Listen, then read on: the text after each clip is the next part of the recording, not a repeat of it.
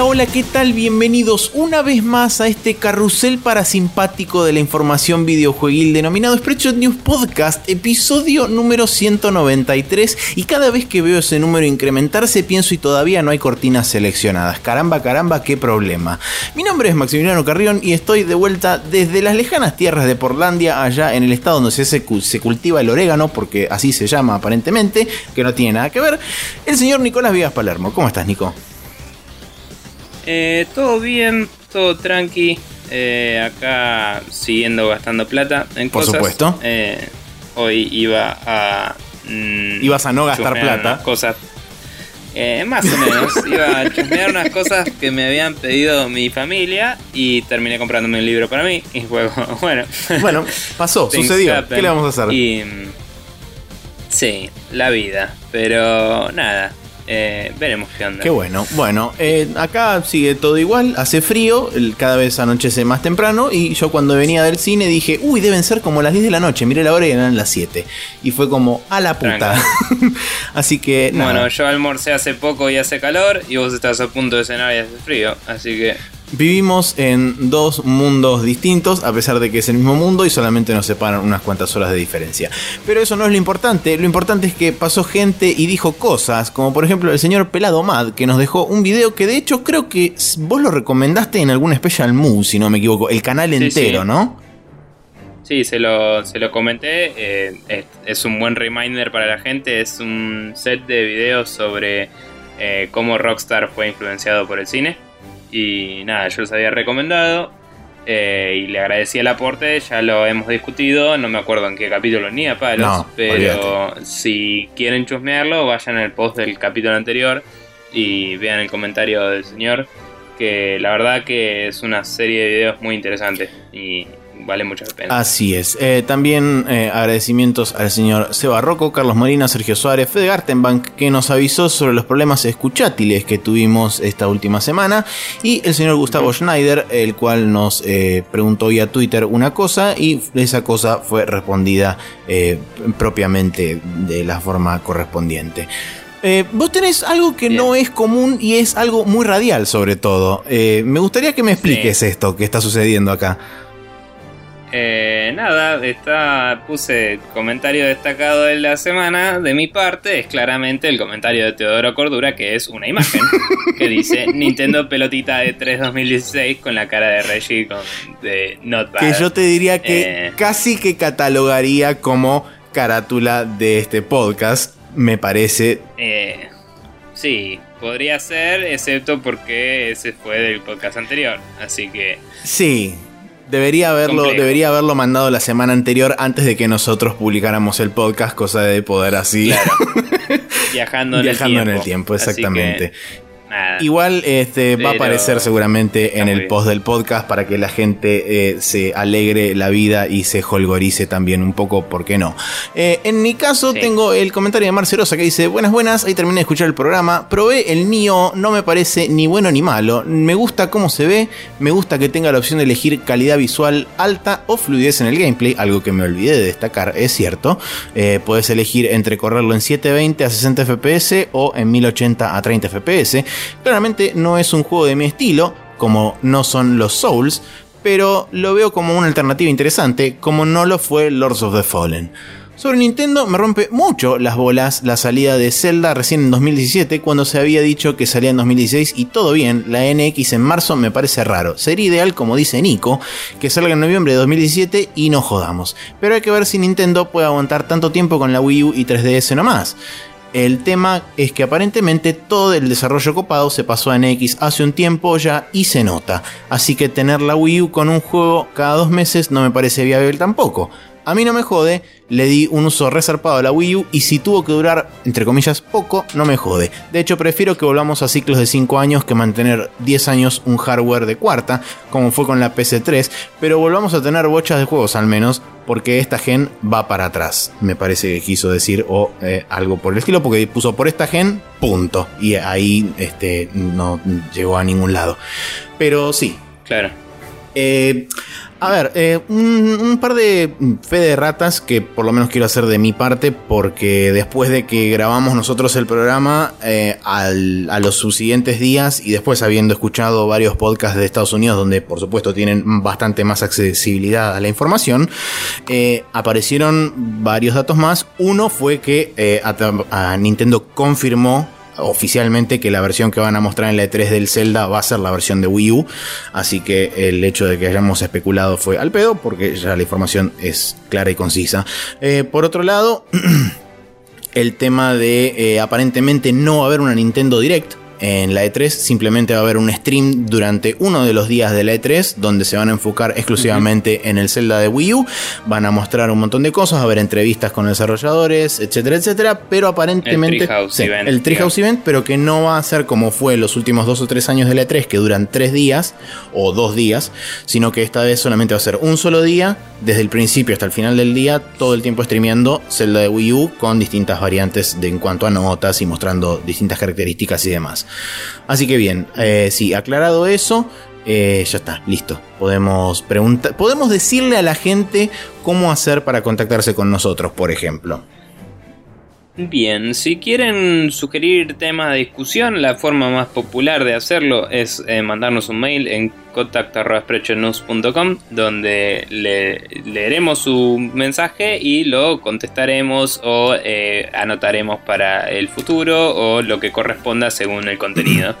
Eh, si no, pueden comentarnos directamente en los posts del programa, tanto en nuestro sitio oficial en sprechonews.com como en el sitio de Facebook en facebook.com barra es donde regularmente tenemos más interacción con el público. Eh, sin embargo, a pesar de eso, si quieren eh, más que nada hacer preguntas cortitas y al pie o pedir alguna recomendación rápida, muchas veces también se suele hacer por Twitter en lo que es arroba News, que es nuestro Twitter oficial.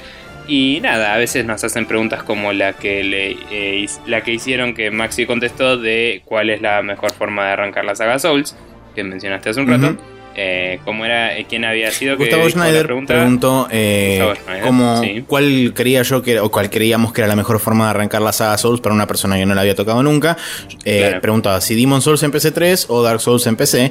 Yo personalmente recomendé Dark Souls por ser un poquitito menos este, críptico y así como confuso el tema. me parece que es una experiencia un poquitito más directa eh, con respecto a lo que es Demon Souls. Por supuesto, teniendo la salvedad de que el port de PC no es de lo mejor, de hecho es bastante choto, pero que se baje el DS Fix y con el DS Fix camina bastante como trompada. Está muy bien. Pero bueno, nada, eh, eso, si quieren contactarnos, esos son los medios y de todos esos contestamos o les contestamos después en el podcast o lo que sea. Así es. Así que adelante. Muy bien, eh, terminamos con la introducción y nos vamos a ir a charlar sobre qué estuvimos jugando durante esta semana.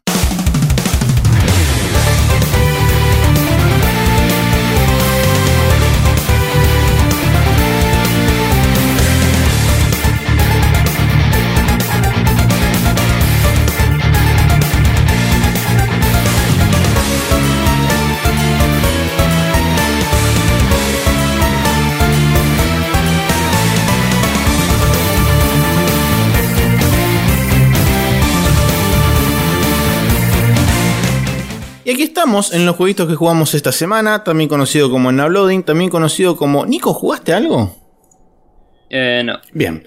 Jugué a no jugar al Overwatch porque estoy a miles de kilómetros de mi PC. Así que Bien. Y tener ganas de jugar al Overwatch y la puta madre. Pensé que, eh, mira. que no me acuerdo si lo dije en el programa, pero me lo compré, así que si alguien lo tiene y quiere jugar, cuando salga lo jugamos. Bueno, perfecto. Mira, hubiera jurado que como vi que te habías comprado un jueguito de Mega Man, ese Super Mega Man Mega Collection ZX Doom, no sé cuánto, eh, era como, bueno, acá tengo una excusa para jugar a 3DS y pensé que le habías dado a eso, pero evidentemente no fue así. No, es que en realidad la 3DS me la traje con varios de los juegos que me que, eh, o los que había arrancado o los que quería arrancar. Y nada, estuve paseando bastante y gastando platita, como hemos mencionado ya un par de veces. Y, y no, no, no me senté a jugar. Probablemente de hecho lo haga hoy o mañana, porque este fin de es como que no tengo mucho que hacer, porque ya me recorrí toda el área eh, cercana. El área portlándica. Claro. Y, Y nada, mi idea original era jugar más que nada en el avión, pero como vine a trasnoche, eh, no fue así. Claro. Pero cuando vuelva, voy a volver trasnoche y llego fin de semana, así que por ahí me la paso viciando todo el vuelo y a la mierda. Yeah. Eh, veremos, la- el tiempo dirá. Pero nada, no estuve jugando mucho, no, no- no jugué nada, digo, y la verdad es que estuve informándome sobre qué onda el Overwatch y eso, porque estoy medio hype y me quedé con la gana de jugarlo, porque te- estaba esperando la beta esta para probarlo. Y, y bueno, mala suerte para mí. Eh, cuando vuelva lo jugaré cuando salga. Muy bien. Qué sé yo. Bueno, yo por Bien. mi parte eh, terminé el New Game Plus de Dark Souls 3. Eh, la verdad que debo decir que en lo que respecta a la saga Souls eh, es un poquitito decepcionante en cuanto al contenido que tiene New Game Plus eh, a comparación de los juegos anteriores. Tengo entendido que Dark Souls 2 hizo bastantes cambios en New Game Plus. Yo personalmente no los puedo no puedo hablar de primera mano porque no jugué el New Game Plus de Dark Souls 2 porque realmente me pareció bastante aburrido y ble en líneas generales el juego. Eh, pero tengo entendido que hace cambios bastante interesantes el juego en New Game Plus, como por ejemplo cambiar de lugar enemigos, poner enemigos eh, de distinto de distinto calibre mm, antes en, dentro del juego, eh, ajustar Ser un New Game Plus. Claro, bien. ser un New Game Plus, exactamente. En este, eh, en este juego, en Dark Souls 3, no hay nada de eso. El, la escala, el escalamiento de los enemigos es bastante bajo con respecto a los juegos anteriores. Eh, me costó relativamente poco, de hecho, eh, atravesar todo el juego de vuelta. Me va a haber demorado unas veintipico de horas. En parte porque ya sabes absolutamente todo lo que tenés que hacer. En parte porque venía leyendo la wiki, porque quería hacer todas las sidequests posibles de una pasada. Em, que por supuesto tiene las cosas que cuando vas leyendo un, un, un step de la sidequest es tipo, ¿y cómo poronga me doy cuenta de esto en el juego? Eh, suele tener ese tipo de respuestas. No te das no, no te das cuenta, entonces pasás de Te largo tenés así. que comprar la guía y darle platita a la gente. Sí, o si no, este, después de repetirlo 72 veces, capaz que en algún momento te cae la ficha y decís, ah, o no, o lo encontrás de pedo, como suele ocurrir también bastante en los Dark Souls. Pero bueno, sacando eso, eh, digamos, lo único que cambia fundamentalmente es la, escala- eh, la escalabilidad de los bosses, son un poco bastante más duros, dependiendo que, dependiendo, dependiendo cada boss, no, hay bosses que escalan mejor que otros, también depende mucho del build de personaje que te hagas, si es un personaje más basado en destreza o más basado en fuerza, o por ejemplo como el mío que es fuerza y HP, es como que dentro de todo la escala del New Game Plus se reduce bastante por el hecho de que puedo absorber más daño y puedo hacer más daño ya desde el, desde el vamos, desde el momento cero. Em, Sí. Las otras cosas que cambian son algunos anillos tienen, eh, tienen este, como encantamientos, o sea, encontrás la versión más uno en New Game Plus, más dos en New Game Plus Plus, em, en- y están ubicados en distintos lugares. Además de estar sus versiones estándar dentro de cada New Game Plus. O sea, no, no, no hay demasiados cambios. Fuera de eso, el juego sigue siendo buenísimo. Yo la verdad que la primera pasada la pasé genial. Ahora estoy dedicándome a sacar los distintos. Este, em, los distintos eh, regalos que te dan las otras Covenants por. eh, por este, regalar los tokens. Cuando le entregas los tokens a los representantes de cada una de las Covenants, vos podés obtener armas nuevas, milagros eh, únicos de cada una de las Covenants, anillos, etc. Entonces ahora estoy haciendo la... Estoy intentando farmear los, los, de la, los del Worlds of Farron, que son una especie de protectores de un bosque medio místico, y cada persona que entra ahí eh, a vos, si tenés el, si estás dentro del Covenant, es como que te sumonean automáticamente a ese lugar del bosque y tu objetivo Sí. justamente es matar al invasor y eso te da un ítem para ir a, para ir a entregar después. Es bastante copado porque no tenés el límite que ejerce la invasión estándar, que es un NPC, eh, perdón, un personaje por mundo, sino que pueden invadir Sí. de a varios eh, el, mismo, el mismo mundo del host. Así que es interesante, se arman a veces peleas copadas. Y nada, la, la pasé muy bien eh, y realmente me gustó bastante. Podría decir que no, no te digo que está a la altura del Demon Souls en cuanto a lo cuánto me gustó, pero sí te digo que está a la altura del Dark Souls 1, que es un inmediato segundo, o sea que claramente es un muy buen juego y a mí me gustó mucho. Y por otro lado, eh, una vez que terminé justamente el New Game Plus de Dark Souls, eh, retomé el Castlevania Symphony of the Night, que había quedado así como medio olvidado en el tiempo. Eh, estaba por ahí. En, en- Escuché el capítulo que me recomendaste de Retronaut, sí. Que hablaban de esto hace poco. Así es, bueno. un gran capítulo. Em, justamente una de las cosas que escuché ahí, que fue cómo derrotar al jefe gigante que tiene dos pantallas, y fue como, hay que ir a buscar la Beryl Crown. Y fue como, oh por Dios, la Beryl Crown, ¿dónde está? Y agarré, empecé a recorrer por todos los lugares. No la encontré, me metí en internet y fue como, tenés que hacer esto y esto, y eso habilita un pasaje secreto que después pasás por ahí, llegas a otra pantalla y ahí está la Beryl Crown. Y es como, en mi puta vida me iba a dar cuenta de eso, así que menos mal que me fijé. Em, después de hacer eso, Igual es, es loco porque Castlevania encuentra una forma. eh, o sea, recién dijiste en, el- en la parte de Dark Souls y en Castlevania en las dos dijiste, ¿cómo me voy a dar cuenta de eso? Pero es como que en el Castlevania encontrás cosas de casualidad, entre comillas, más fácil. mucho más seguido. eh, porque está muy, muy bien diseñado donde te van tirando distintas cosas. Y después hay temas de traducción que no se pueden omitir. Mm.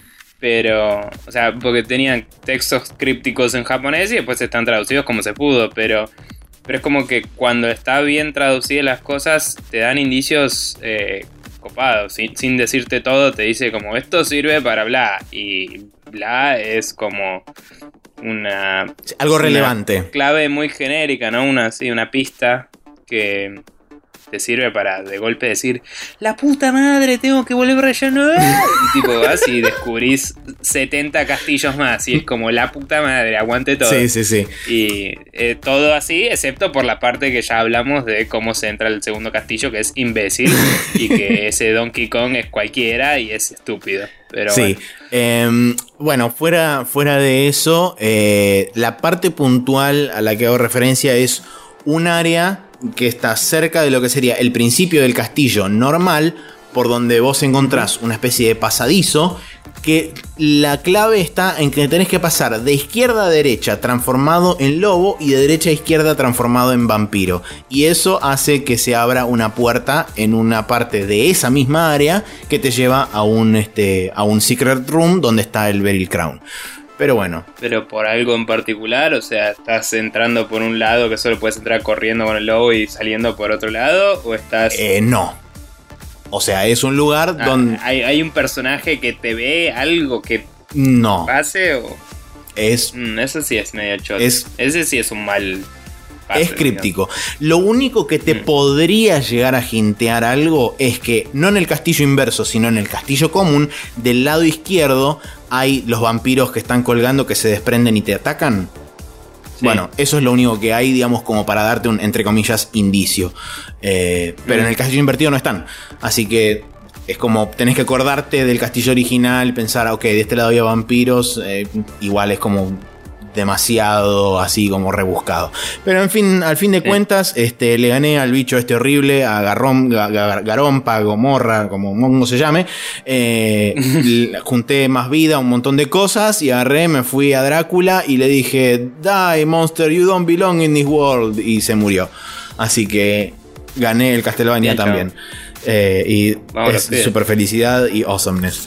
Eh, la verdad que debo decir que no habiendo jugado el castillo invertido la primera vez y ahora sí habiendo jugado todo el juego completo, eh, se siente distinto. Eh, se siente que realmente lo terminás esta vez. Es como que de la Sí. otra forma lo, entre comillas, terminás porque tiene un final y hay una cinemática y Alucard dice, ah, el castillo de la Lala, qué sé yo, bla, me fui. Pero es como que no cierra del todo, sobre todo porque matás al, al- a un fucking Belmont y después te vas y es como, mmm, ¿sí? Sí. ¿De verdad? ¿Así? ¿Tan así? No. Eh, pero sí, está bueno. Em, Había un... eh, tengo una memoria de mierda, pero sé... eh, Correcto. Eso estamos, está establecido en el canon de Sprecher News, ¿no? Sí, Pero, Es una de tus habilidades pasivas. Claro. Eh, pero me acuerdo que tuve ese feeling eh, y lo comprendo 100% aunque no haya ganado este juego en particular cuando jugué el Circle of the Moon eh, emulado de Game Boy Advance. Eh, muy recomendable me parece para vos Maxi. Eh, es como... Yo probé varios de los juegos de que salieron después para Game Boy Advance y DS de, de los que son Castlevanias. Y es como que el Circle of the Moon es el más parecido al Symphony of the Night. Es el que salió inmediatamente después, digamos, fue el siguiente Castlevania 2D. Y, y tenía cosas muy copadas y como invocaciones con cartas y boludeces coleccionables y aguante todo.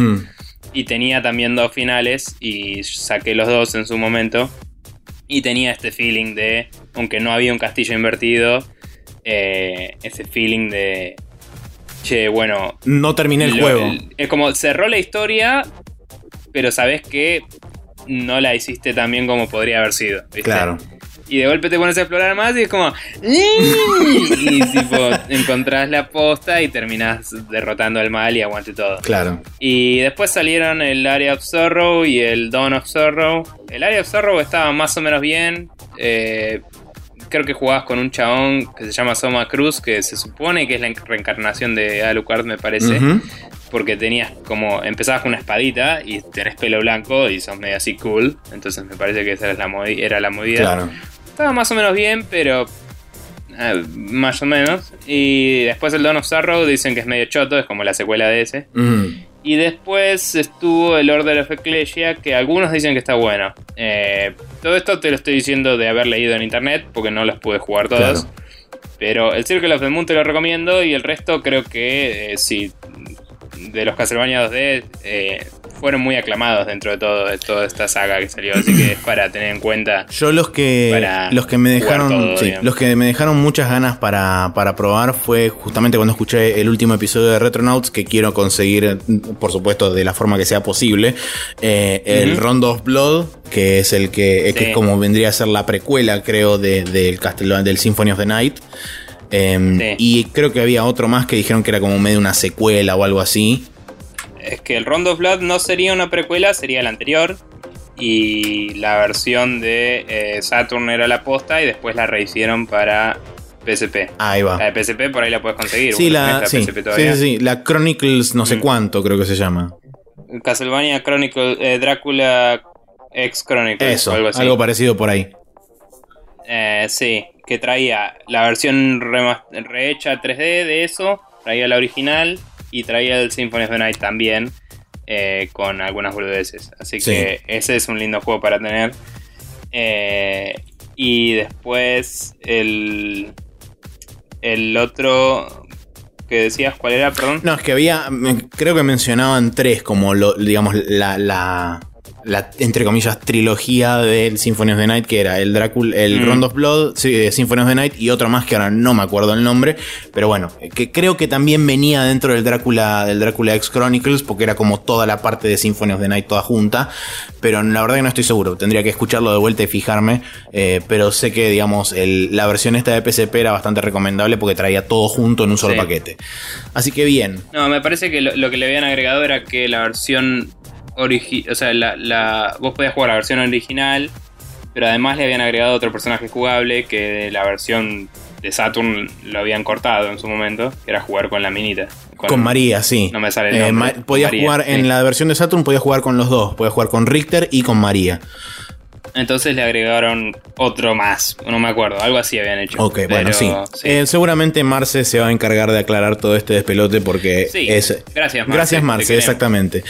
Bien, eh, Bien. como no hay jueguitos de parte de Nico, vamos a cerrar entonces el uploading aquí y nos vamos a ir así velozmente hacia el Rapid Fire donde hay noticias.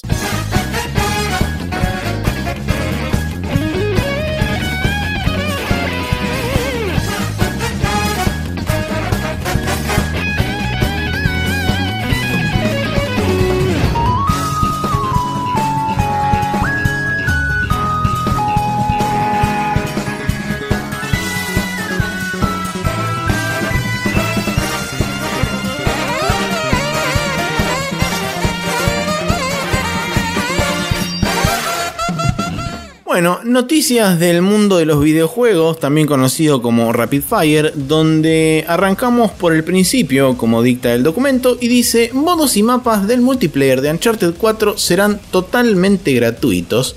Y esto ocurre así como...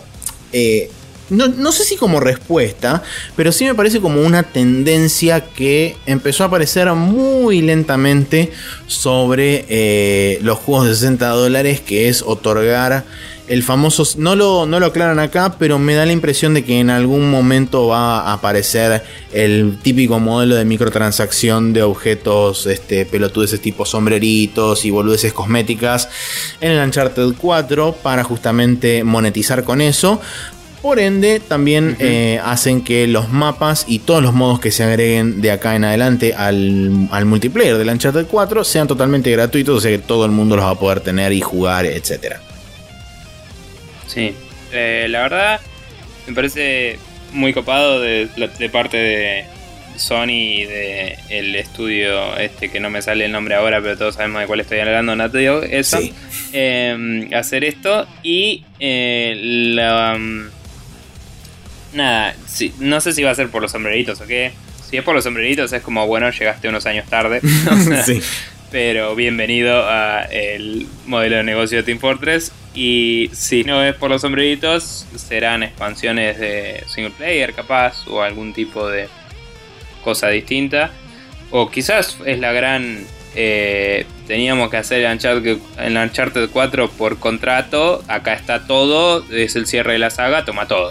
Algunos, algunos eh, estudios hacen eso. Tipo, la última entrega de sus grandes sagas es medio como un fanservice para todos. Aguante todo y ahí lo tenés. Eh, como fueron técnicamente todos los Metal Gear, porque todos eran el último.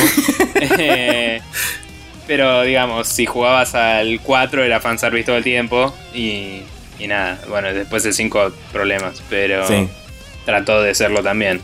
Mira, según eh, un extracto pequeño de la nota, dice que esto va a ayudar a que el la comunidad multiplayer de la Uncharted 4 no esté fragmentada por los distintos tipos de DLC y eso va a permitir que primero sea más leal y que tenga más longevidad y segundo que la comunidad toda se va a sentir más incluida, algo que en definitiva es cierto.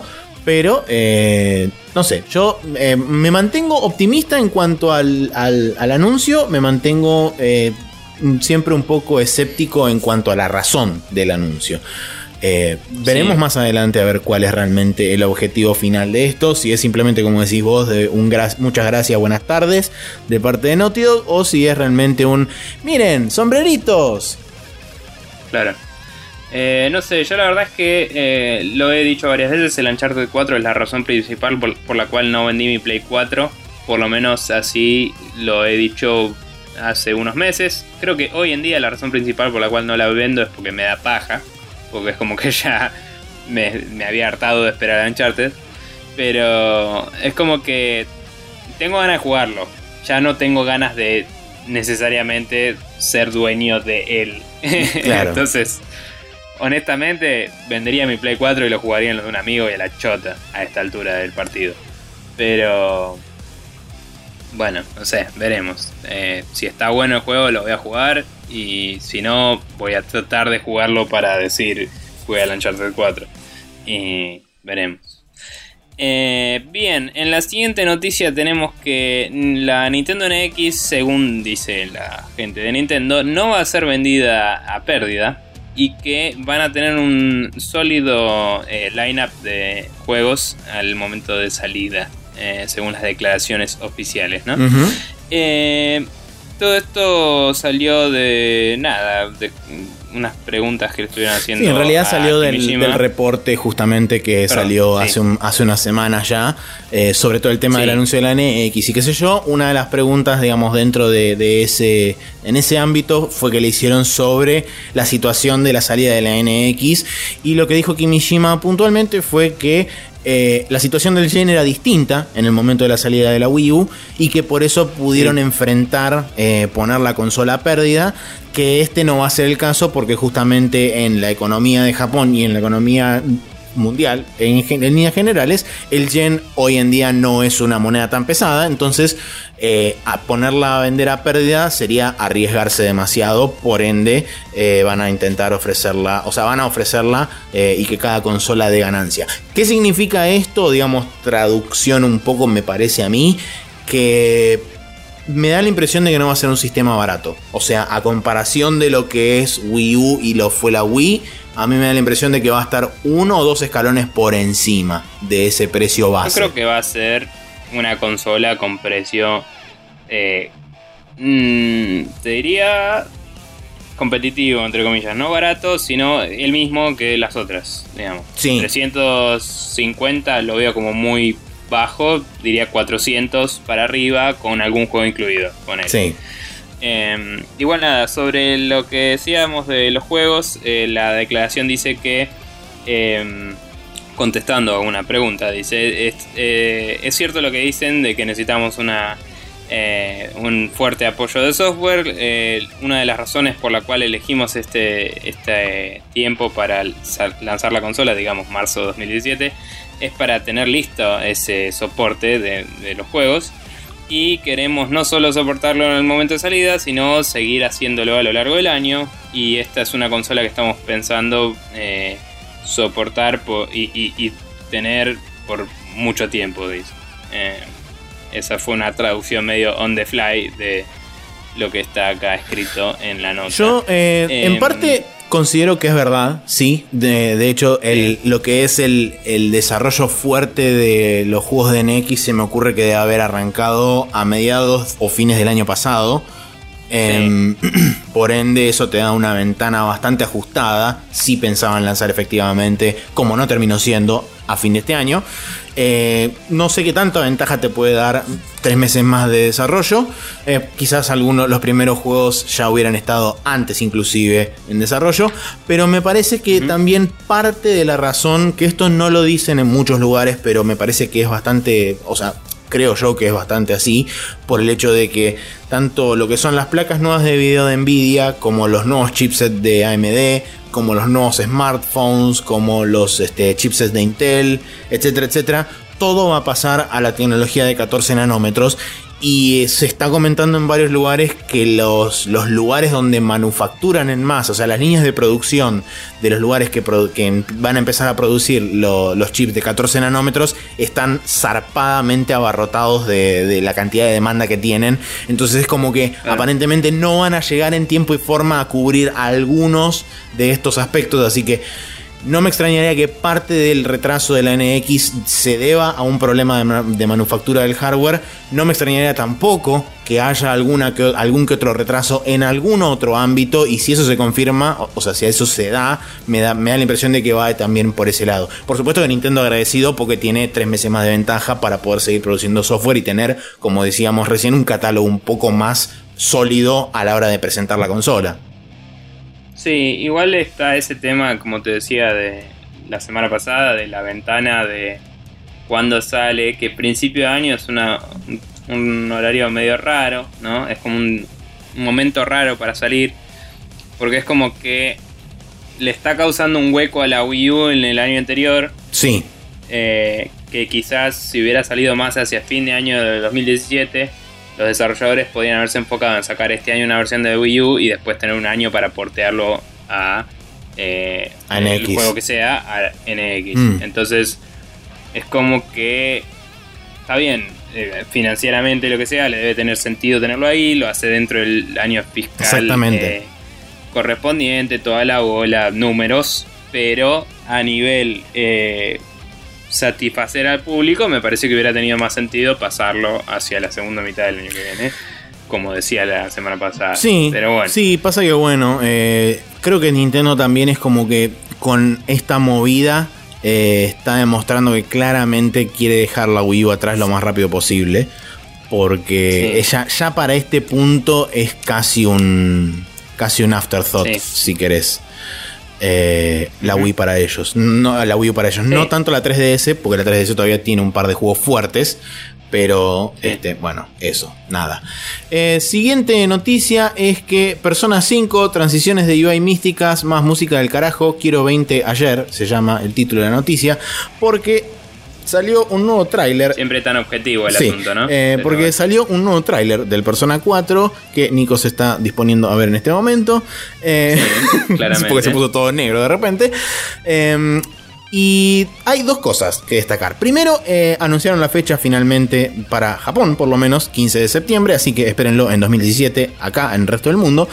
Eh, segundo, el tráiler tiene una música que te vuela el marote en 6000. Y tercero, lo que es eh, transiciones de UI y lo que es manejo de UI en general de todo, el, de todo lo que mostraron hasta ahora en los trailers, a mí personalmente me voló la cabeza zarpado porque es como que están saliendo de un montón de estándares y lo que es el flujo de información dentro de las UIs y cómo te lo presenta, si realmente es así mm. como te lo muestra en el tráiler, es tipo zarpadísimo y cabe muy bien dentro de lo que está mostrando el estilo de persona.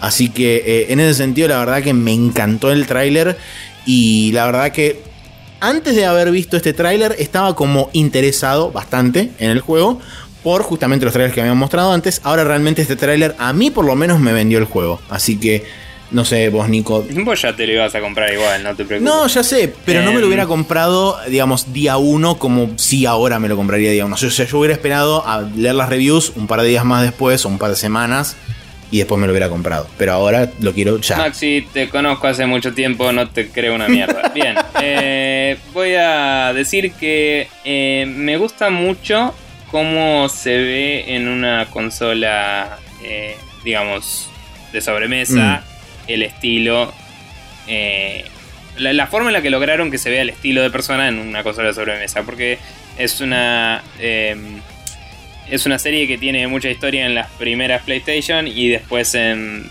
en PSP más que nada. Y es como que uno está acostumbrado a ver cosas más low poly, más eh, quizás vistas en una vista más isométrica o algo así, y me parece un logro a nivel arte y visual eh, lograr llevar eso a, a, digamos, entre comillas, high poly, aunque es relativamente simplista, digamos, a tener texturas en alta resolución y a tener un feeling de juego hecho de 60 dólares o lo que sea.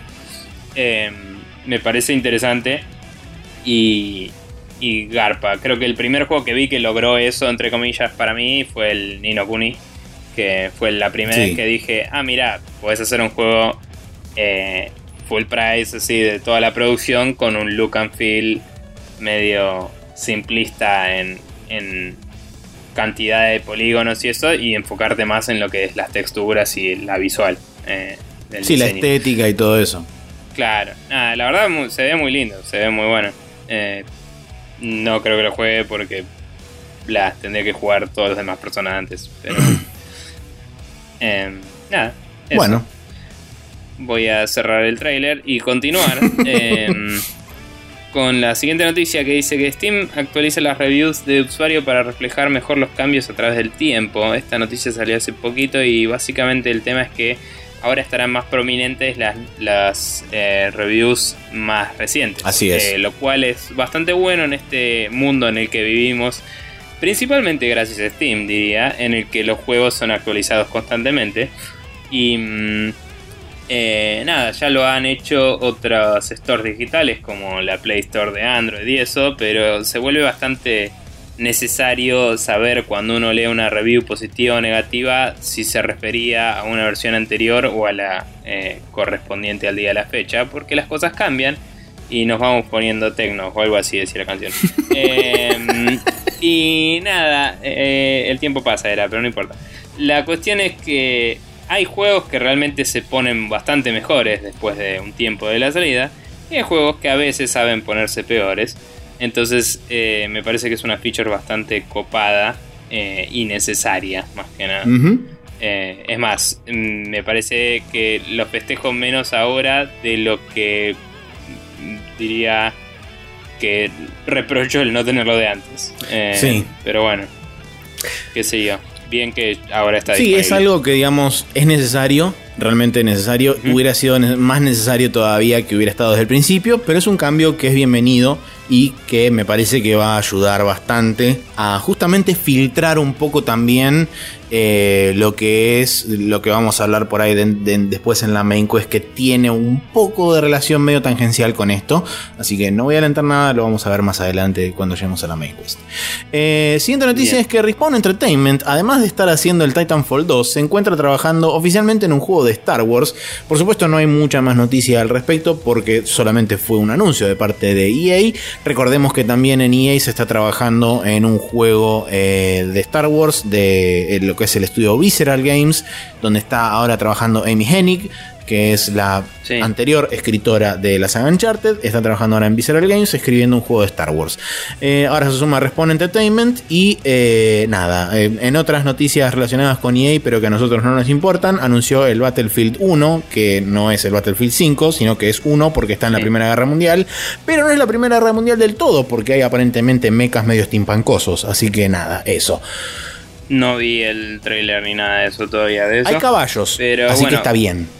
Pero de repente vos ves concept art y hay como una especie de mecha así medio gigante con un pibe parado acá en el hombro y es como, ¿eh? Y bueno, lo que sea. Sí. Eh, volviendo a lo de Respawn, si se trata de un FPS, eh, tenemos que recordar que hay franquicias bastante. El Dark Forces no era antiguas. Sí, tenemos eh, tanto la franquicia antigua del Dark Forces, que podría revivirse en una movida más moderna quizás, como eh, la no tan antigua, pero muy bien. Eh, ¿Cómo es? Muy. Ponderada, bien ponderada. Eh, sí, ponele lo que sea. Eh, que es el Republic Commando. que ese juego duraba 4 horas y pico y estaba buenísimo. Entonces, quizás podrían hacer un juego que dure más de 4 horas y pico. Y, que siga estando buenísimo. Claro. que era un era una campaña muy lineal, pero digamos que se inspiraba un poco en juegos estilo Rainbow Six, en el sentido de que tenías que eh, hacer como eh, irrumpir en habitaciones con, distintos tipos de explosivos y cosas para abrir puertas de golpe y tener un poco de tácticas, ¿no? Y, y, era uno de los primeros juegos de consola y PC que podías realmente darle órdenes a los chabones on the fly y decirle toma cubierto acá y eso.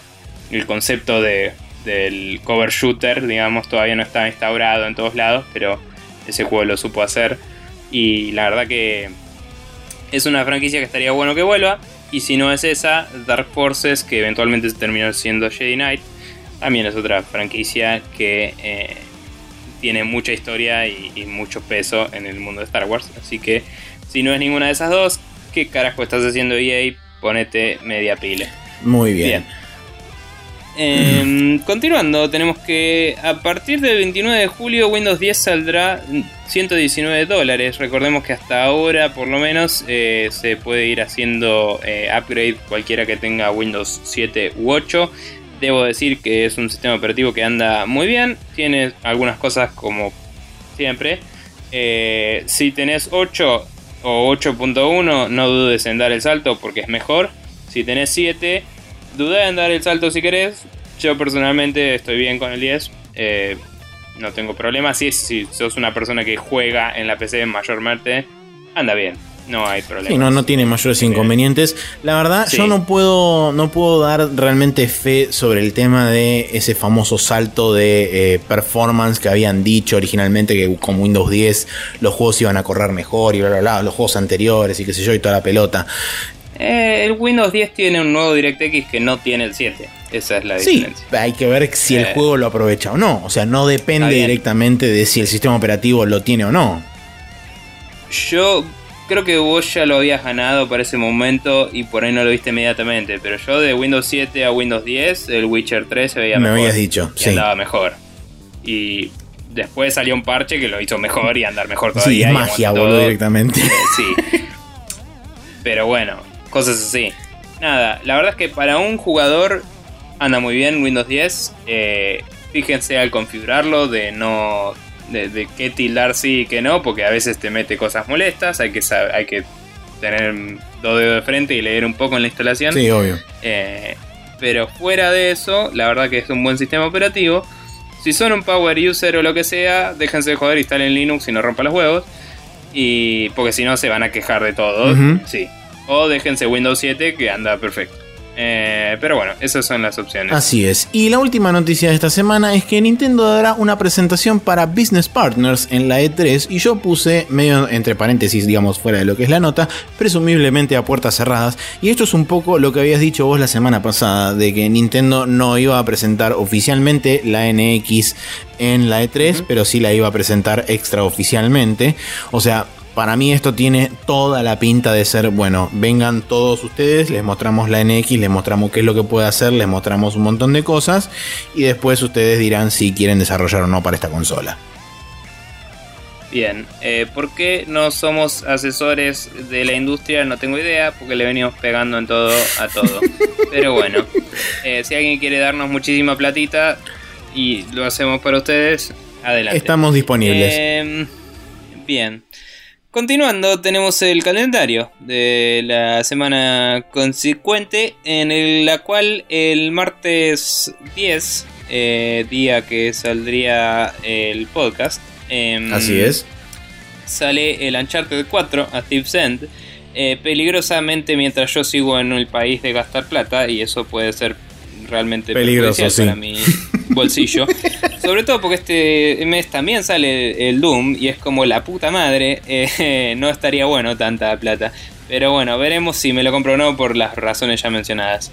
El jueves 12 sale el Goliath para Windows y Mac, que no tengo nada más conchuda idea de qué A es. mí no me pregunten Y el tampoco. viernes 13 eh, me vuelvo para Buenos Aires y eh, mientras tanto salen el Disney Art Academy que a nadie le importa y el Doom que le importa a mucha, mucha, mucha gente.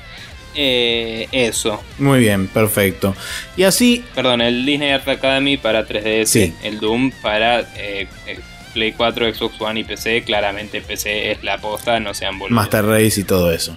Hablando Sí. de eso, este, hablando justamente de PC Master Race y todo eso, vi recién hace poquito una demostración que hicieron justamente en la presentación de la, de la GTX 1080 y la 1070, que son las nuevas placas de Nvidia. Eh. Mostraron el Doom corriendo primero a 60 FPS bloqueados y después les desbloquearon el frame rate y con esa placa corre a 186 FPS constantes. Así que tranca Bien. un toque con todo al recontra mega hiperpalo. Habría que ver cuánto va a cuánto va con una placa anterior para comparar, porque es como, ah, sí, mira qué lindo, pero también sabemos que el engine está muy bien optimizado, así que sí, Sí, bueno. Como, capaz, o sea, no te voy a decir cualquier placa te lo corre a 160 frames, pero si cualquier placa te lo corre a 100 frames, no hace falta comprar esa placa. ¿me no, sí, obvio.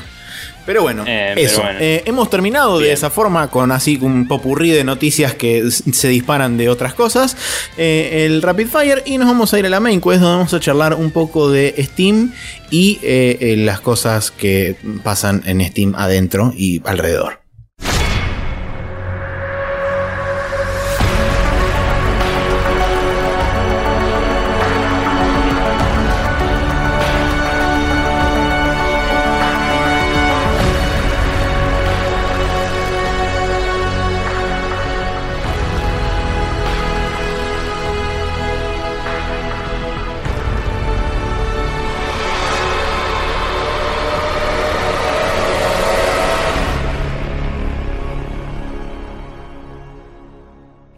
Como comenté recién, en la main quest, donde estamos en este momento situados virtualmente en un espacio que nos rodea, que puede ser cualquier otro menos el que estamos ahora, eh, vamos a hablar sobre una nota de GamesIndustry.biz, porque aparentemente es el lugar de donde salen el 90% de las notas copadas para poder charlar un rato y discutir cosas copadas, del señor Rob Fahey, como es usualmente su característica de postear notas copadas.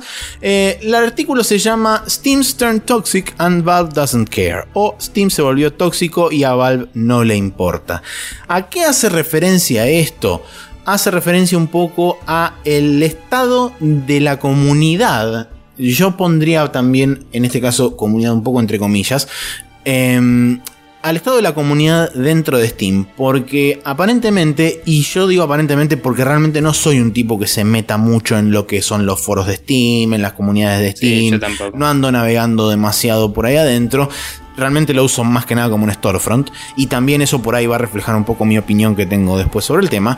Em, lo que plantea el artículo es que dentro de esas comunidades es como que es medio tierra de nadie y nadie realmente está moderando nada y todo el mundo, salvo que sea algo que se produzca que sea explícitamente ilegal para los términos y condiciones de Steam, vale todo. O sea, básicamente... Por la ley. Sí. Sí, eh, o sea, básicamente a lo que se refiere es, por ejemplo, a, una cosa que, comenta puntualmente, déjame buscar el término porque era un término que refleja bastante el, el. Creo que era banding, si no me equivoco. Bueno, la cuestión es que eh, aparentemente enviados por otras comunidades como son Reddit, 4chan, etc.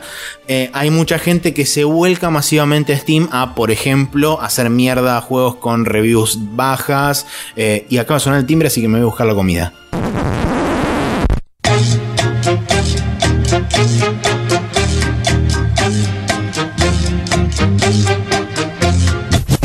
Decía antes de que sonara el timbre, porque no lo pienso editar, va a quedar el timbre sonando y yo yéndome a buscar la comida, em, decía que una de las cosas que suele promoverse desde otras redes sociales, por por supuesto diversas eh, actitudes retrógradas de la gente que las compone, es mandar a que hagan mierda, ya sea a través de los ratings, a través de los comentarios o directamente eh, posteándole basura. A distintos juegos, sobre todo a los juegos indies que pueden pertenecer a los típicos casos de minorías, mujeres, etc por el simple hecho de que son minorías, mujeres, etc. Eh, otra de las cosas que también sucede es, por supuesto, las típicas de ataques personales y todo ese tipo de cosas tanto sea dentro de las comunidades de cada uno de los juegos como directamente en las páginas de los juegos que se promocionan. Entonces, y Valve, por supuesto, no hace absolutamente nada al respecto porque está dentro de todo, entre comillas, enormes, dentro de los términos y condiciones de Steam porque no se viola ninguna ley, digamos, de, copyright ni cosas de pornografía y todas esas boludeces que son las típicas que se ponen como mínima regla de moderación. Pero fuera de eso, no existe nada y eh, lo que también comenta el artículo es un tema de que Valve está muy lentamente, como justamente dijimos con el tema de, las, de este cambio que hicieron para las reviews, que se vieran las reviews más recientes primero y después eso estuviera separado de lo que son las reviews en general de un juego. Eh, es como que está agregando sistemas automatizados, pero que no son suficientes. O sea, vos realmente necesitas una persona que siente el culo en una silla y empiece a leer comentarios y empiece a moderar de esa forma. O sea, se empieza a moderar como se moderó siempre cualquier comunidad y cualquier foro. Porque si no, se transforma en un lugar eh, caótico, básicamente. Sí. Em, digamos, me recuerda un poco a lo que solía ser la atención al público de Steam. No sé si sigue siendo lo mismo, pero es como que Steam siempre fue un store que funcionó bien en general y que dentro de todo a nivel sistemas está todo bien implementado. Ponele. Eh, pero en el momento que tenías un problema tenías que orarle a todos tus dioses y eh, hacer un millón de rituales satánicos hasta que alguien te daba pelota. Así es. Eh, Steam es, según muchos podcasts, mucha gente que analiza la industria y todo, una caja negra, ¿no? Donde eh, entra plata y salen jueguitos. Y eh, hay gente que trabaja en esa caja negra, pero trabaja tanto en implementar sistemas automatizados de compra-venta como en marketing, como en, em, digamos, distintos estratos de lo que es el comercio. De la parte comercial de Steam, claro. Y cosas. No hay, en mi opinión y mi conocimiento, eh, ningún área grande de Steam dedicada a el manejo de la comunidad. La, la comunidad es una feature que viene en el programa y Steam es eso, es un programa, no es un foro online. Eh, la comunidad fue implementada y lo hemos discutido en el momento en el que salió, porque nosotros ya veníamos haciendo el podcast para ese momento. Eh, la, razón principal por la cual está la comunidad es porque permite el movimiento de la información de los juegos, digamos, eh, promover los juegos, eh, compartir los screenshots, eh, dar em, opiniones personales de la gente y viralizar un poco el marketing de los juegos, digamos, para entonces es en servicio de los productos que vende Steam y en servicio de la gente que consume, ¿no? Es como que te incita a comprar juegos y mientras eh, te incite a comprar juegos, obviamente incita a que vendan los vendedores. Por supuesto. Y entonces cumple ese, ese rol de empujar la parte comercial. Eh, Valve es 100% un negocio y yo personalmente no veo ningún problema en que no haya moderación en los foros. Eh, más allá de hay unas reglas que son por ley y son las que vamos a aplicar. Esa es mi opinión. A mí me chupan un huevo los foros, no les doy bola, igual que decías vos. Y eh, además opino que eh, sí, hay gente de mierda y todo, pero libre expresión y toda la bola. O sea, cuando un grupo no se modera bien, se, suele volver tóxico. En general lo que uno hace es pararse e irse. y creo que todo el mundo tiene derecho a decir lo que quiera y a pararse e irse si quiere irse. Y que los foros de Steam nunca fueron tan buenos en primer lugar como para necesitar una moderación em, real y, formar una comunidad real, en mi opinión. En, mi opinión, la parte copada de la comunidad es ver los screenshots y los videos y esas cosas para informarme sobre los juegos que quiero adquirir o, sobre los que tengo, ver las eh, reviews y ver las, las, guías y todo eso, ¿no? Hmm. Y los foros son como la parte a la que no me meto, a menos que tenga un problema y quiero ver si alguien eh, le preguntó al developer y el developer contestó.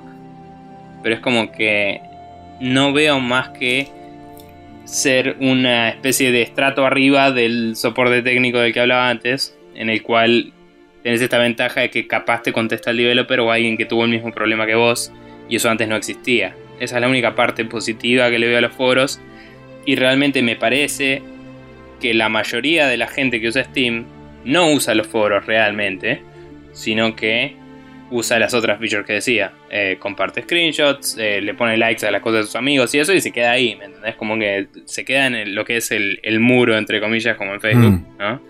Donde ves el stream de cosas que pasaron. Y capaz sí, obvio que juegos que tengan más cosas como, qué sé yo.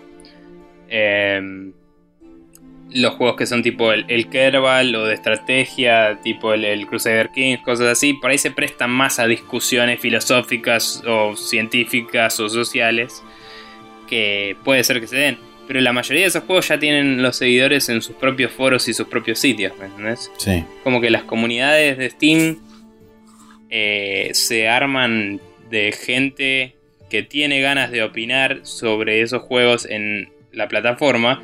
Y en general es sabido que en internet la mayoría de la gente que quiere opinar sobre algo es para decir que no está bueno, porque si está bueno está muy ocupado consumiéndolo como para parar y hablar sobre eso. Sí. Eh, no sé. Entonces me parece que es como, bueno chicos, capaz que si el foro es una mierda, podemos mirar todo lo demás y no mirar el foro y listo, y que se maten todos, todo lo que quieran. Sí. Esa es mi opinión. Eh, y no creo que aunque veo que hay un valor para la gente que realmente le interesan los foros en que esté moderado y todo, no creo que haya un valor para Valve en hacer eso.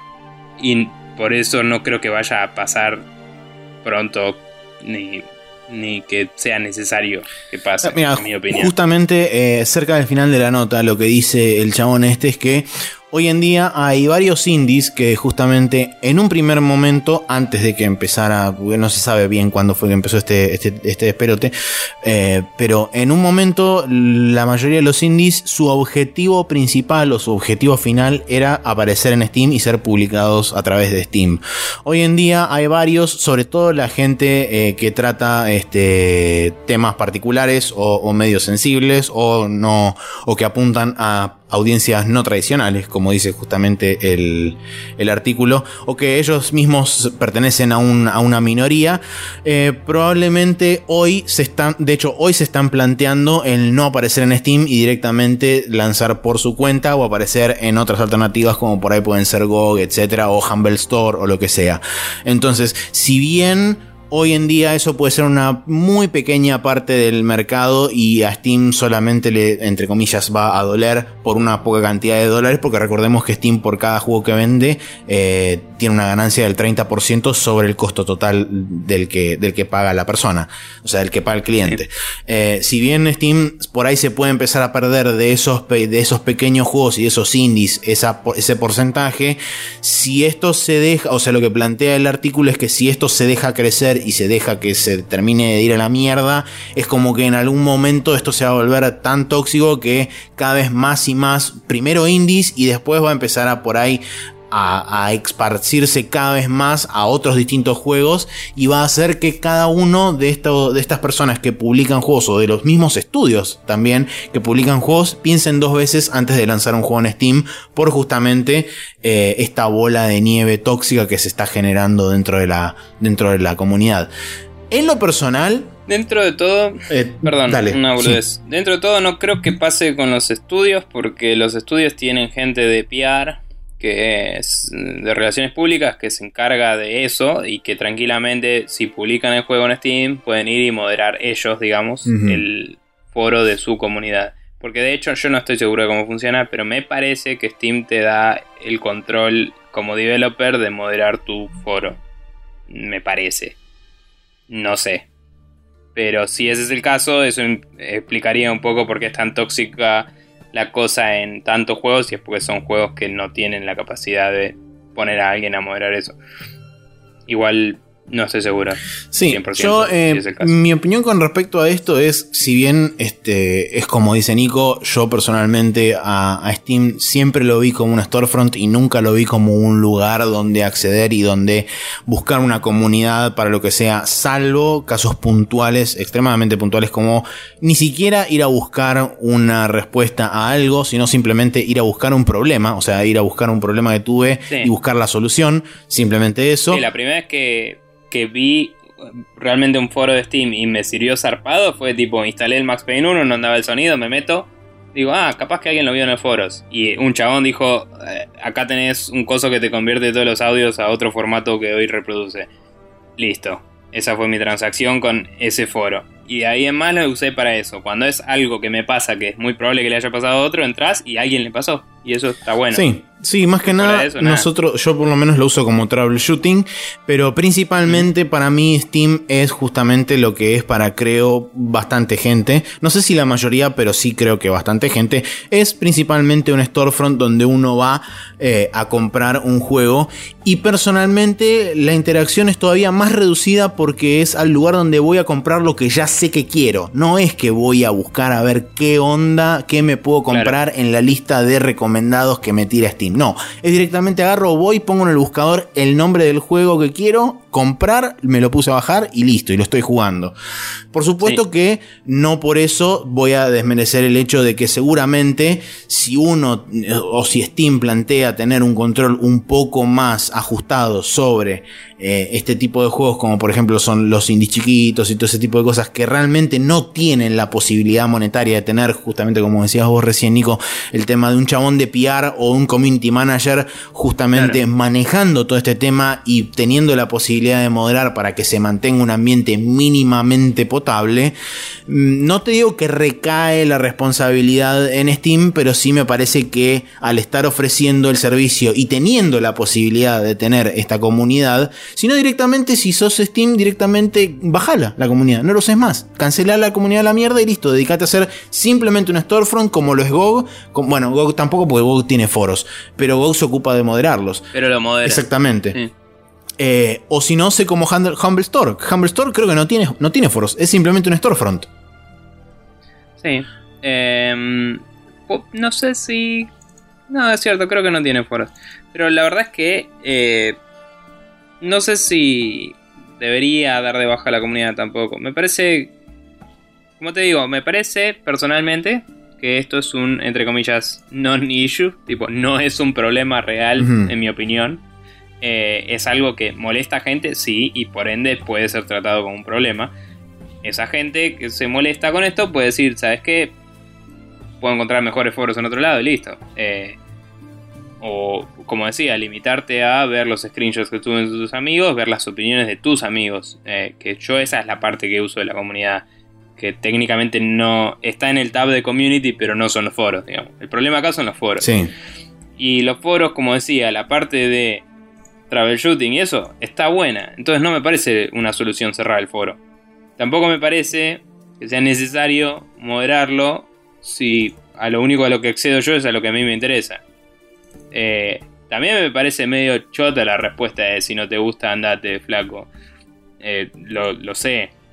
Pero viste cuando decís, qué sé yo. Eh, yo sé que no soy 100% de la población mundial, pero también sé que hay mucha gente que opina como yo, que desde que salió Facebook y las redes sociales y la web 2.0, entre comillas, los foros dejaron de ser útiles e interesantes. Son una forma muy lenta y muy, eh, digamos, em, anticuada de manejar un flujo de información que la verdad que me pesa cada vez más entrar en un foro. Es tipo, uy, tengo que anotarme en este foro la concha de la lora. Tipo, una vez quise preguntar algo a la gente de Gamers with Jobs y me tuve que registrar en su foro y dije, bueno, ok, Gamers the Jobs es una comunidad que me copa. Vamos los pibes. Me meto. No lo usé nunca en la puta vida el foro. No puedo por nada en mi vida entrar a un foro y activamente ponerme a leerlo porque es un formato de mierda que no, no está bueno. Es una mala forma de indexar y, ver las cosas con las herramientas que tenemos hoy, ¿me entendés?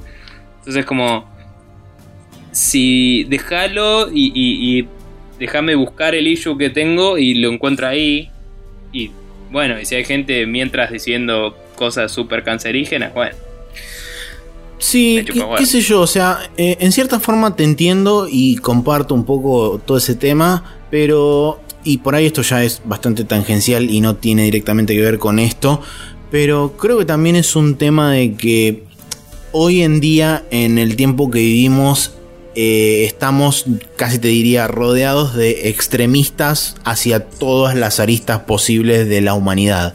Eh, o todo es ofensivo, o todo es este, sexualizado, o todo es misógino, o todo es... ¿Entendés a lo que voy? O sea, eh, todo el mundo dispara para cualquier lado y siempre vas a encontrar a alguien que se ofenda por algo, siempre vas a encontrar a alguien que le diga a otro que es misógino, siempre vas a encontrar a alguien que le parezca que esto no tiene que ser así porque es como yo digo y como yo digo es la verdad. Eh, y por otro lado también tenés la gente que simplemente ataca por el hecho de que no pensás como yo, entonces vos estás mal y por eso te tenés que morir prendido fuego. Entonces, eh, y eso es exacerbado y amplificado todavía más por toda la intercomunicación y la inmediatez de la información y la disponibilidad prácticamente al instante de que tenés internet en la punta de tus dedos, por caer en un cliché bastante básico, pero es verdad. Eh, entonces, a lo que voy es que me parece que si bien comparto la idea de eh, que los foros existan y que está bueno que existan porque justamente permite resolver problemas y demás, me parece que también es un tema de mínima interacción humana entre personas, de intentemos tratarnos un poco mejor entre todos. Porque, eh, o sea, quizás suena muy este universo así, unicornios y arcoíris y pelotudes, pero realmente el otro día estaba pensando y estamos mal de verdad. O sea, el hecho de que alguien porque a vos te dice que, por ejemplo, vamos a suponer, a mí no me gustó eh, Capitán América Civil War, que me gustó. Pero, por ejemplo, yo agarro, voy a Twitter y pongo no me gustó Capitán América. Punto. No digo nada más que eso. Y automáticamente por ahí empieza a caer gente diciendo, no, eh, pero tú, qué sé yo, que mierda te pasa. Y es tipo, chabón, afloja un toque. O sea, aflojemos todos un toque. Igual voy a decir dos cosas.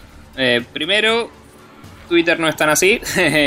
Pasa, zarpado. Pero si. Pero si eh, sos, como dice Louis C.K., sos un white man a vos no te va a pasar nada. sí. Si fueras tipo una mujer de alguna etnia minoría o algo así, capaz que la pasarías mal si decís eso. Vos sos un chabón con barro, van a decir, bueno, es un boludo y van a seguir de largo. Eh, eso es una realidad. Pero lo que yo digo es, eh, o sea, no lo dije explícitamente, pero cuando mencionas esto, lo que digo es, me parece que la gente está dañina, ¿no? Mm es la que está quedando en los foros y los demás se fueron de los foros porque se hincharon las bolas de ese formato, porque está lleno de gente dañina y no. Y, depende de esto de la moderación, ¿no? Que no es inmediato. Yo en una red social, un chabón me dice una pelotuda y lo bloqueé y no lo vi nunca más en mi vida. No necesito una moderación externa, ¿me entendés? Realmente no la necesito. De hecho, eh, excepto en los grupos en los que hemos estado, tipo el grupo de Aspe, el de Checkpoint y eso, en, los cuales sí hay una necesidad de moderación porque es un grupo de gente interactuando ¿sí? dentro de esta red social y está a nombre de eh, esta gente, ¿no? O sea, o, cualquier otro grupo, no solo ellos, pero digo, una comunidad, un juego, lo que mierda sea, eh, es como que nada, en esos casos hay que moderar, pero en, una red social no. Entonces yo puedo ir y tener mi propio acceso a la información que me interesa a mí y ninguna otra, ¿me entendés? Sí. Y cualquier otra información que no me interesa es tipo, nos vemos en Disney, te borré y me chupa un huevo. Y eso es algo que no tienen los foros y por eso me parece personalmente que no es tan relevante esto porque genuinamente lo que creo que pasó es que toda la gente eh, que por ahí más te interesa en las opiniones no va a estar en los foros, sino que la vas a tener en tu lista de amigos. Y no entiendo por qué no puedes ir y preguntarle a tu amigo qué tal ese juego que está jugando. Mm. Eh, no sé. Eh, lo que digo es, el factor comunidad de Steam, todo menos los foros está bueno. Los foros son una garcha. Bueno, es una parte. Tenés todo el resto de la comunidad. Puedes ir y ver el feed, ver qué se compró cada uno preguntarles ahí, ¿me entendés? Directamente. Eh, puedes ver screenshots, puedes decir, uy, este juego me interesa, pero no estoy seguro. Entras y ves las reviews. Está bien, por ahí tenés esto de que alguien le haya hecho boicot. Pero si le hicieron boicot es un caso muy particular. Hay 7000 trillones de juegos en Steam. Lo veo poco probable. ¿Me entendés? Que. O sea, no, no sé si poco probable. Si justo es un juego de alto perfil, puede ser. Pero digo, ¿Me entendés lo que digo? Si, le están haciendo boicot, bueno, buscar reviews en otro lugar y seguís tu vida. nada te frena, nada es crítico. Es como, bueno, sí, la comunidad de Steam es una mierda. El mensaje es, si sos un chabón indie y publicás tu juego ahí y te lo están basureando a pleno, eh, qué garrón. Eh, anda a otro lado porque Steam no es el lugar más hóspito para vos. Ese es el mensaje. Realmente, o sea, no veo dale, dale. otro caso en el que sea relevante. Eso es lo que No, sí, bueno, o sea, como resumen por ahí de esto es, si Valve no, no hace nada al respecto, sí, la respuesta es, si sos indie y perteneces a uno de los grupos que dijimos antes al principio, eh, no vayas a Steam. O sea, está clarísimo eso. Eh, no, me parece que no tendría que ser la solución, pero bueno, es el estado de las cosas y es el, estado del mundo en el que vivimos. Eh, me gustaría, me encantaría realmente, eh, sobre todo al público, eh, conocer la opinión que les merece esto. Si quieren leerse, por supuesto, el artículo, lo vamos a dejar disponible para que lo lean. Si no, simplemente básense en las opiniones o básense en su interacción con Steam. Si alguna vez interactuaron con los foros, si alguna vez entraron a, la parte de la comunidad de Steam y se metieron a, ver los posts de la comunidad, a leer las reviews de algún juego, si vieron que realmente era tan así como que le estaban boicoteando, zarpado un juego a un, a un indie por el solo hecho de ser, no sé, una mujer que lo desarrolla o lo que mongo sea. Eh, si les interesa, si les parece copado, charlenlo, coméntenlo con nosotros, ya sea a contact News o a facebook.com barra News o a spreadshotnews.com eh, que son todas las vías de contacto que damos todos todas las semanas al principio del podcast. Bien, eh, terminamos entonces con la main quest y nos vamos a mudar a la última parte del programa que es el Special Move, como todas las semanas.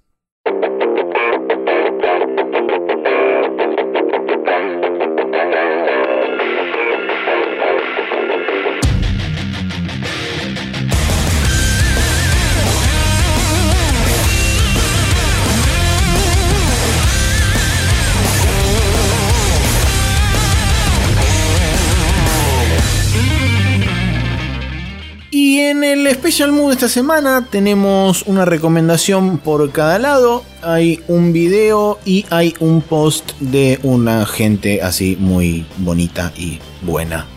Ponele. En realidad no son hijos de puta, pero los hijos de puta son como siempre los que no ligan la culpa, usualmente. Pero adelante con tu recomendación. Bien, eh, mi recomendación viene de la mano de Matías Paz, que me lo pasó por Twitter. No sé si has tenido la oportunidad de verlo, Maxi. Me acuerdo que me dijiste que lo viera, pero no lo hice, así que malo yo. Mira, me pego en la mano y todo. Bueno, bien. Dura 10 minutos. Es un video eh, que se llama Lords of Synth. eh, y es de Adult Swim. No me atrevería a decir absolutamente nada más. eh, porque me parece que es algo que hay que disfrutar así sin saber. Eh, que poner play Me parece y deleitarse adecuado. en, en la hermosura que es todo eso. Y, y quiero que lo veas, Maxi, después y que me cuentes tus opiniones porque es increíble. Muy Eh, Y Lo voy a ver van mientras a ceno, reír, así. Genial. Y van a reír como hijos de puta. Y Entonces no, porque me voy a morir, sino atragantado o algo así. Bien, Eh, con agua al lado y listo.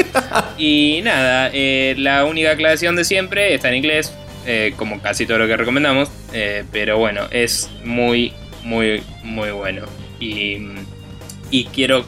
eh, en el momento en el que dije esto es increíble es cuando hablan de... esto es lo único que voy a decir. The Summoning Rite is complete. Y dije, esto, esto es alucinante. es increíble. Así que por favor véanlo y pásenla bien. eh, y gracias Mati Paz por pasármelo. Es lo mejor que podría haber puesto esta semana. Bueno, perfecto.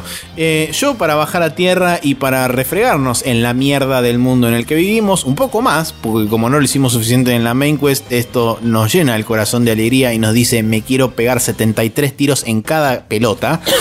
Eh, hay un post en Reddit que justamente salió de parte de uno de. No sé si es realmente uno de los ex desarrolladores o si es alguien que tuvo contacto cercano con uno de los desarrolladores de Kerbal Space Program.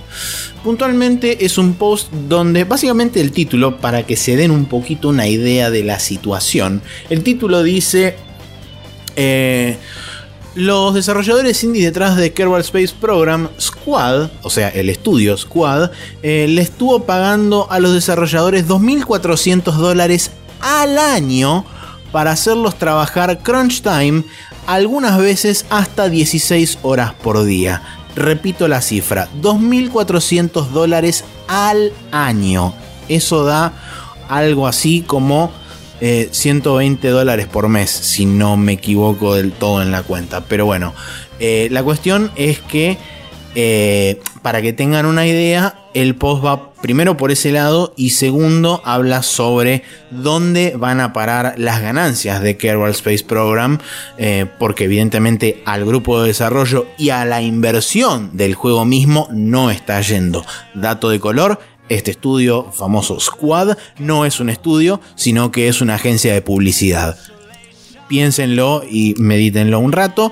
Lamentablemente el post está en inglés. Me encantaría que estuviera traducido para que la gente que no se maneja con el idioma lo pudiera leer y pudiera realmente eh, generarle la bronca y el odio que me generó a mí leer este artículo porque la verdad es un asco lo que, lo que están haciendo la parte del management de la gente del Kerbal Service Program es, asqueroso realmente. Pero bueno eh, felicidades a todos eh, viva, viva la alegría y todas esas cosas. Eh, como Nico está compenetrado leyendo el artículo, voy a decirles que pueden suscribirse a nuestro podcast en iTunes, ponen Spreadshot News todo junto y este, les va a aparecer ahí el cosito para suscribirse. Ustedes le dan clic y si les pinta, si les copa y si no es la primera vez que lo escuchan, pueden dejarnos una review escrita y pueden dejarnos una cantidad no determinada de estrellitas. Eh, idealmente lo mejor sería 5, pero si les parece que no somos 5 estrellas, pueden dejarnos menos. De todas formas, eso nos ayuda a que más gente y nueva nos descubra a través de la misma plataforma. Caso de no tener dispositivo manzanátil, pueden pasarse por spreadshotnews.com y copiarse el feed de nuestro podcast, que es spreadshotnews.com barra podcast, y eso se lo ponen en su reproductor de RSS favorito. Caso contrario, pueden pasar por iVoox en ibcortaoox.com, donde también escribiendo Spreadshot News les aparece el feed del programa y se lo pueden descargar o darle play mismo desde ahí sin ningún tipo de problema.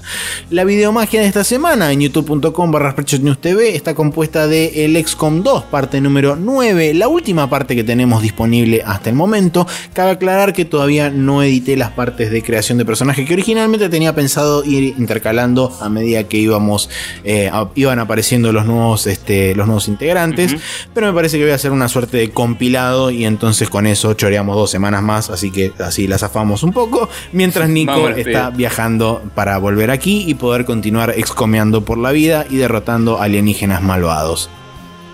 Bien, eh, de última nos juntamos eh, el fin de que viene así yo todo jetlagueado y sale lo que sale. Pero bueno, eh, nada, no tengo nada que decir porque vos agarraste la parte relevante del cierre y ahora la parte irrelevante supongo que es mía y digo chau y me voy a no sé, leer cómics o jugar a la 3DS o algo.